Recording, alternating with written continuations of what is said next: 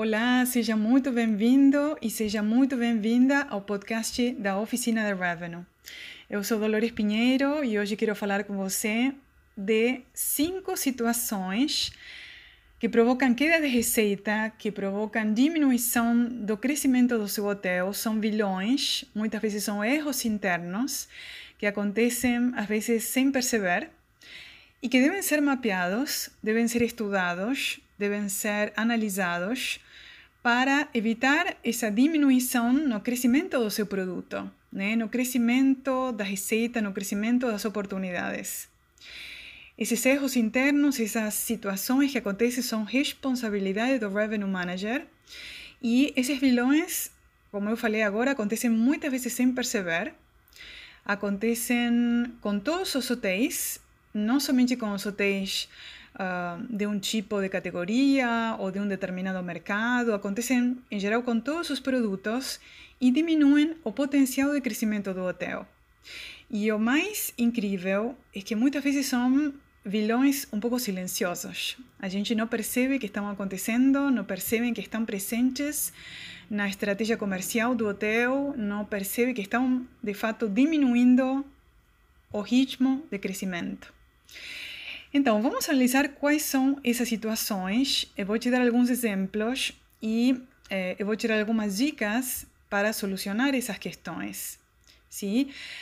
A primeira das situações que eu quero analisar com você é o displacement. Displacement é uma palavra de inglês que significaria deslocamento, né? Então, displacement de receita é uma situação muito crítica quando acontece porque faz deslocar ou perder uma parte da receita que poderia estar chegando para seu hotel, e isso acontece por falta de análise de demanda bem a fundo e bem específica para seu hotel. Então, o deslocamento de receita acontece como resultado de estar hospedando um grupo ou individuais que pagam uma determinada tarifa e deixando fora do seu hotel outro grupo ou outros individuais que poderiam pagar um preço muito maior. E o displacement acontece quando o hotel está ficando cheio. Então, como o inventário do hotel é finito e temos um determinado número de quartos disponíveis, essa situação de displacement é muito comum que aconteça nas situações onde o hotel está vendendo muito bem, está na alta temporada, está vendendo grupos, está vendendo todo tipo de reservas e o acaba ficando cheio, só que inevitavelmente, se a análise, se a análise não acaba sendo feita de maneira aprofundada, muitos segmentos substituem outros segmentos que poderiam ser muito mais lucrativos. ¿Por qué lucrativos? Porque, por ejemplo, son clientes que podrían comprar directo, clientes que son fidelizados y que son clientes que son periódicos y que son habitués do hotel y que acaban ficando fora, sendo captados y confirmados clientes que no son habitués, que provavelmente pagam mais barato ou que são clientes vindos através de um canal intermediário, um canal de terceiros, que acaba tendo um custo mais alto. Então, o displacement acontece na alta temporada e acontece mais ou menos quando tudo está dando certo. Né? Por isso eu falo às vezes que são vilões um pouco cruéis, porque acontecem em situações que a gente não espera. Né? Se o teu está cheio, se o teu está com altíssima demanda, ninguém fica preocupado. Mas no fundo, temos que considerar que nessas situações de alta demanda é quando mais o Revenue Manager faz análise de negócios e tem que estudar quais são as melhores alternativas para vender o máximo possível, com maior lucro possível, cada apartamento disponível. Análise de displacement é uma das responsabilidades do Revenue Manager porque o Revenue Manager verifica segmentos, custos de canais, analisa alternativas de negocios, analiza a melhor distribuição para ter o maior lucro em todas as temporadas. E o displacement acontece em geral por algumas situações eh, que são bastante comuns. Uma delas é não administrar de maneira certa o eh, os canais de vendas, não estudar o tempo de estado dos hóspedes. Então, por exemplo, se aceitam reservas de uma noite quando há clientes esperando para reservar três ou quatro noites e não há quartos para todos, então tem que ser escolhidas as melhores oportunidades.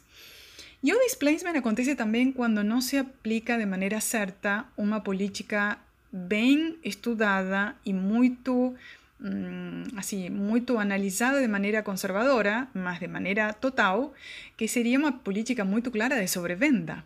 Né? Eu sei que muitas vezes quando eu falo de sobrevendas, os clientes falam, ai não, Dolores, por favor, não fale das sobrevendas.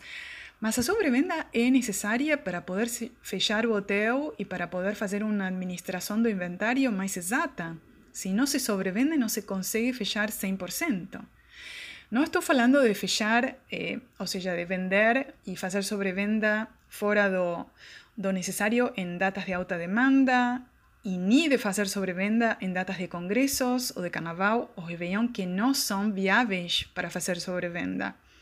Mas tirando períodos de muito, eh, muita perigosidade, a sobrevenda deveria ser uma política periódica do hotel. ¿sí?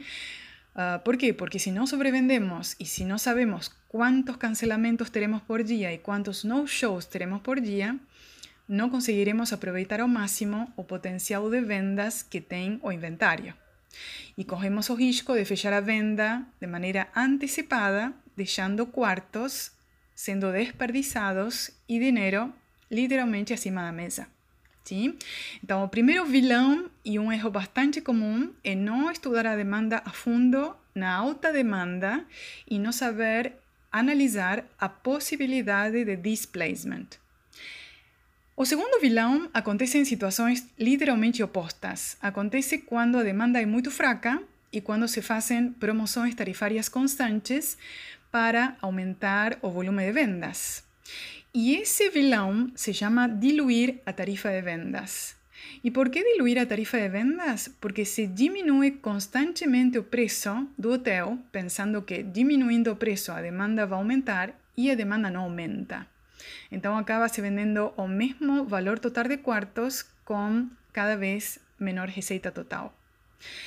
A diluição também acontece quando se implementam ações promocionais muito agresivas, que não são necessárias de ter tanta agressividade, quando se provocam quedas muito grandes na tarifa de vendas, sem, como mencionei antes, aumentos significativos do volume de vendas. Lembre-se que a grande vantagem de fazer uma promoção tarifária seria compensar a queda de receita pela tarifa média mais baixa com aumento de quartos vendidos.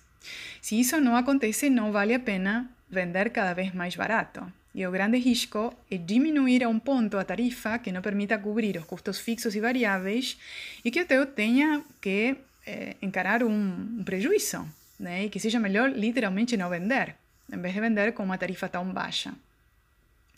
Então, como se estuda isso? O Revenue Manager faz análise periódico de sensibilidade ao preço de cada um dos segmentos do hotel para evitar diminuir a tarifa mais do que o necessário. Um terceiro erro bastante comum e acaba sendo um vilão do ponto de vista estratégico para qualquer hotel seria não ter clareza e não ter objetivos claros de crescimento. Clareza no sentido de para onde a empresa vai e o que a empresa quer e o que o proprietário está esperando do hotel. O que, que o proprietário espera do negócio e quais são os objetivos claros de crescimento. Isso é fundamental para qualquer empresa, né? E para o hotel ainda mais. Por que ainda mais? Porque se a gente não define objetivos claros, não se terá uma estratégia clara de crescimento, não se terá uma tarifa clara, não se terá uma estratégia de canais claro, eh, e isso acaba provocando bastante confusão para divulgar o produto, para vender o produto, para promover o produto nas mídias sociais. Por falta de clareza, alguns movimentos de mercado não são aproveitados eh, e algumas perguntas fundamentais mm, que todos os hotéis deveriam responder é o seguinte: quais são os segmentos principais que eu quero captar? Quais são os segmentos que são base da minha venda periódica? Quais são os principais parceiros chaves do meu hotel que eu tenho que manter fidelizados? Quais são as melhores campanhas que têm maior retorno de investimento? Quais são as oportunidades que meu mercado primário oferece? Quais são as contas que devem ser prospectadas? Quais são os negócios que dão mais retorno rápido e que permitem aumentar o lucro em base a aumentos de tarifa média? São alguns exemplos que estou dando, né? mas são objetivos claros de crescimento. Se pode crescer em volume de venda, se pode crescer em tarifa média, se pode crescer em posicionamento no mercado, se pode crescer em número de clientes ativos, mas é muito importante começar o ano com objetivos de crescimento claros. Outro erro bastante comum é não ter previsões de demanda por segmento. E esse trabalho de previsões de demanda é um trabalho de revenue management também. Seria saber quanto será vendido e com qual tarifa de cada um dos segmentos do hotel. Quanto que vou vender de operadoras? Quanto que vou vender de corporativo? Quanto que vou vender através das OTAs? Quanto que vou vender pelo site? Quanto que vou vender através do GDS? E assim sucessivamente.